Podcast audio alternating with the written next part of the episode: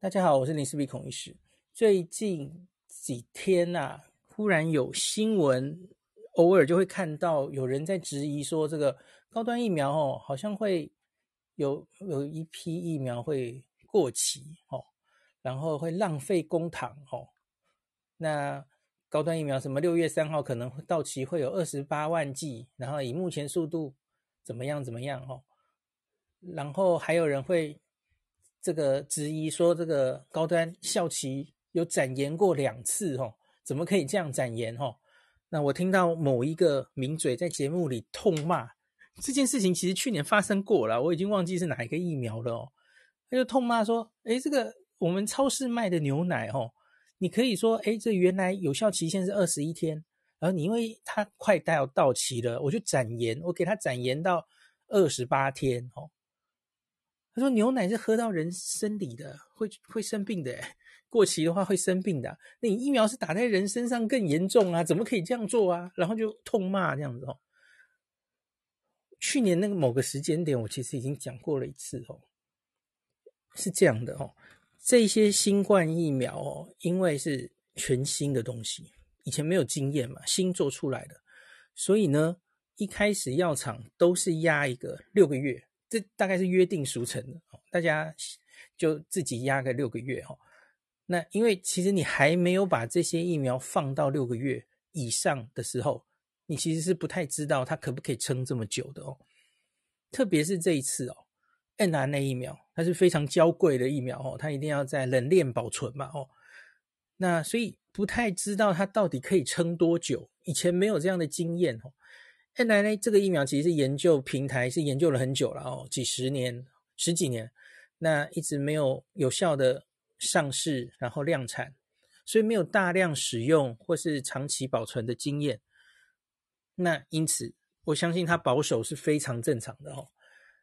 那可是，假如这个疫苗之后摆过了六个月，然后厂商再去做这个，它这个超过六个月之后的安定性。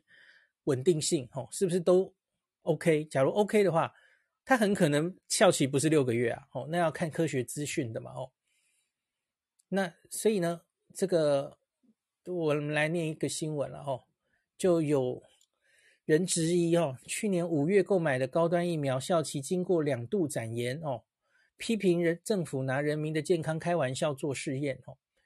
那卫福部食药署药品组科长黄梅珍表示哦。一般药品原本就有展延的制度，主要是厂商依据安定性试验来申请。高端于去年九月跟十一月有分别来申请核准效期，一次是到九个月，一次到十二个月了哈，所以现在是一年。好，那一般药品根据安定性试验，在不同存放温度和不同期间，若检验规格都符合原定标准，那就可以申请展延哦。而疫苗，新冠疫苗因为刚生产出来，一开始只核准了六个月的效期，但随着存放时间拉长，只要厂商能提出证据规格符合标准前来申请，经评估后就可以批准展期。那所以十一月，去年十一月，根据最新资料，高端已经展延到十二个月了哦。那可展延的疫苗是仍经仍然存放在相同温度跟仓储条件下。不论是否已经封检完检验完成的疫苗哦，那可是假如已经配送到医疗院所的，那不可以展延哦。主要应该就是你可能就不太能掌握它到底是不是一直保存在相同温度跟仓储条件哦。那除了高端申请过展延，其实 BNT 跟莫德纳去年也都有前来展延过哦，从一开始的六个月延到九个月了哦。那 AZ 疫苗其实最近也有传出要 时间到打不完嘛吼，那厂商到目前都还没来申请展延吼。其实我觉得应该要来申请诶吼，因为我们不是也时有耳闻这个非洲很多疫苗打不完被销毁嘛吼。那所以 最早最早的时候，那个一开始出来的时候，那个当然。比较不会有这个问题，因为大家都抢这个疫苗嘛，然后一下就打完了，不没有到六个月的问题。可是现在大概就要比较越来越多会遇到这件事。那你手上应该早就有超过六个月、超过九个月、一一年的疫苗啊，要做一下安定性的试验，这样啊，或是 AZ 其实已经做了，然后它真的就是不能摆那么久，不知道了哦。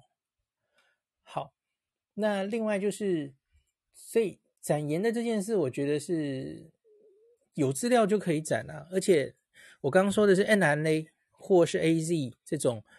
是新平台的疫苗，我们可能还比较没有概念哦，没有经验。可是我们日常生活就很常在打的，跟我们很久的次单位蛋白疫苗哦，像我们每年的流感疫苗大概都是一年的效期哦。那蛋白疫苗可以保存多久？其实大家，呃，你当然会说新冠疫苗可能是新的蛋白质，所以当然也不一定嘛哦。好，对了，那可是蛋白疫苗。以前就大概都可以一年没有问题，我觉得这个是有潜力可循的哦。那所以大概不需要批判这件事情，批判成这样哦。好，另外其实我也就看到很多人在批评说，这个呃，比方说台湾库存仍有高端疫苗两百六十万剂，AZ 两百五十万剂将陆续到期哦。有某党立委就呼吁这个这个。痛批台湾这个疫苗政策这样子哦，那没有打完遭到销毁，等于是将二十亿的民脂民膏放水流这样子哦。那政府应该积极寻求他国购买或海外捐赠，同时鼓励尚未接种完整疫苗的国人尽速施打疫苗，以利早日回归生活。最后一句我同意你啦哦，可是前面在痛批政府，我就不太知道你到底在痛批哪一点的哦。怎么讲呢？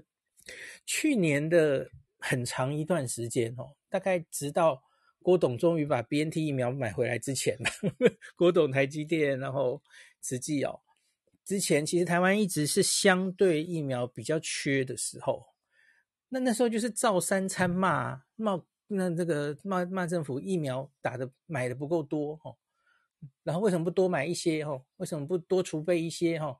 那全世界各国其实都是超买哦，像加拿大就超买了全人口的五倍的疫苗哦，日本为了奥运其实也是超买了很多哦，大概这样子嘛。上一次叶医师跟大家说，英国现在好像超买每个人十剂都够哦，因为也不知道后面还要打几剂，这样 吓死人了哦。那我我觉得，因为这是一个不确定它未来会怎么发展的病毒，所以。回到一年或半年前，你在你是政府的话，你要采购疫苗的话，你不知道哪一间厂商它出货会比较顺利，你不知道哪一个疫苗后来证明它的不良反应或是效果都是比较好的，你也不知道哪一个疫苗，诶，对于变种病毒它好像比较无动桃哦，其实都是不知道的嘛，所以最好的方式其实就是你鸡蛋不要放在同一个篮子里。多一些选择哦，台湾的确是这样做的吧？哦，那所以，然后你你现在说，哎，我们打不完疫苗，打不完，其实有各式各样的理由嘛？哦，那我们现在就是疫情又 控制下来，大家又不想打了哦，然后有人就有一部分人有疑虑不打，这不是你愿你宣导要打，他就一定要打的嘛？吼，那 AZ 疫苗为什么会剩那么多？其实就因为我觉得。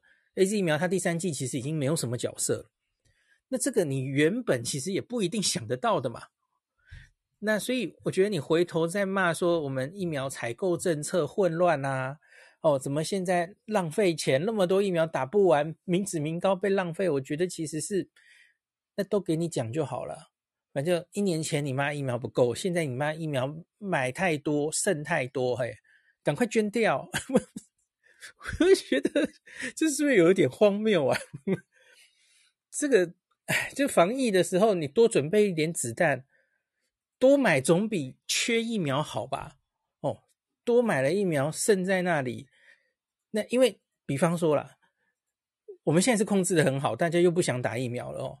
可是我乌鸦嘴了哈，我我没有在唱衰的意思哦。假如下一波疫情忽然又来了哈，忽然又变成大家很愿意打哦。那哎哎，结果呢？哎，你现在手上没疫苗打了，那怎么办呢、啊？那那不是更惨吗？吼，那或是呃，前一步好，我们捐疫苗给乌克兰，捐疫苗给香港，OK，好了，然后下一步我们自己疫情爆发，疫苗又不够了，那不是又被骂到猪头？所以我觉得，哎呀，这这事情真的没有那么好好拿捏的啦。那所以，可是我唯一同意的就是，哎，国人赶快这个疫苗打好打满，以利早日回归正常生活。哦，求大家了。好，OK，这个，对，真的要估算到什么要打多少，这是台湾人的这个勤俭性格，要预先买多少，然后就用在刀口上哦。理想上是这样啦，可是这实在太难估了啦。你也不知道厂商什么时候早出货、晚出货啊，各品牌的市场倾向哦。你买来买来，然后大家不愿意买了哦，呃，不不愿意打了哦。对啊，一年前的现在，这个 TVBS 做的民意调查，高端疫苗是第一名，好不好？那政府当然是倾向多买一点啊，谁知道后来被黑成这样哦？呃，好啦，然后就变成最后一名哦，这这这你很难很难去预估的了。好，所以总之就是，我觉得这还好啦。哈，没疫苗。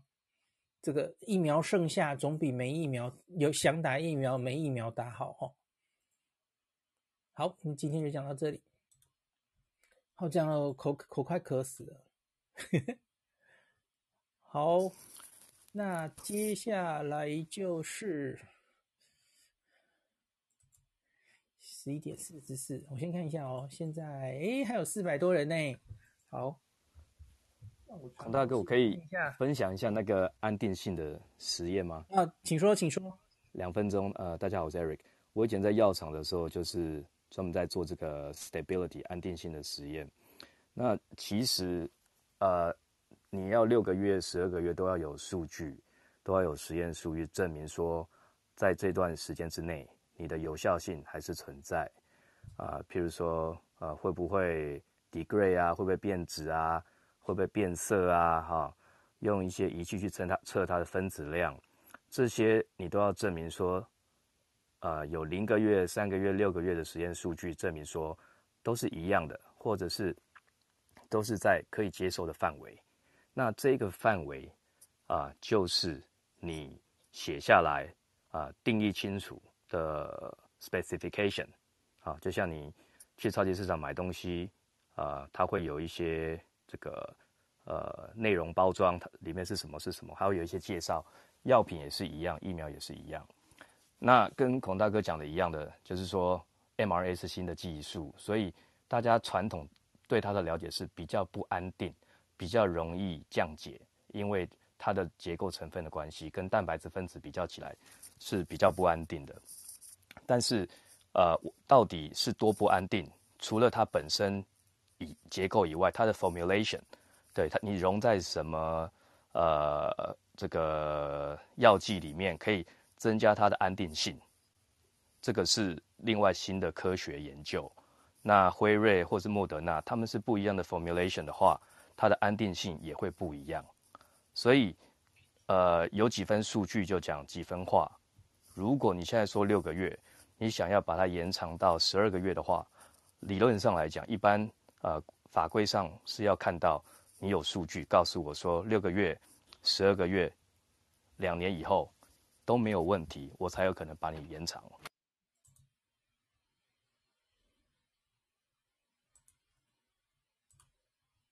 哦，感谢感谢 Eric 又上来补充，这是宝贵的资讯。对，基本上就是都要看数据啊，会有尝试，但是。会有一些过去的了解，但是啊、都是要看数据才能确定说你能不能延长。那如果延长以后出问题的话，那就不可能通过。基本上是这样子，谢谢。好，感谢感谢您收听今天的林氏璧孔医师的新冠病毒讨论会。如果你觉得这个节目对你有帮助，喜欢的话，欢迎你推荐给你身边的朋友，或是在 Apple Podcast 上面留下评价，后也可以留言哦，五星好像每天都可以留哦。希望大家当我的种子教师，推广正确的新冠卫教，以科学防疫，不要只以恐惧防疫。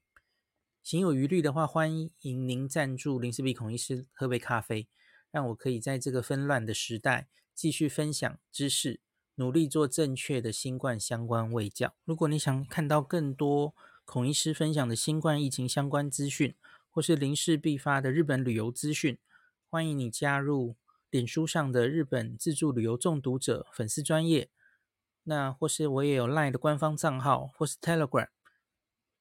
那这一些连接都在 Pocket 前面的我的电子名片里面，可以在一个页面就看到我所有的发声管道，都欢迎您加入。那我们就下一集再见喽。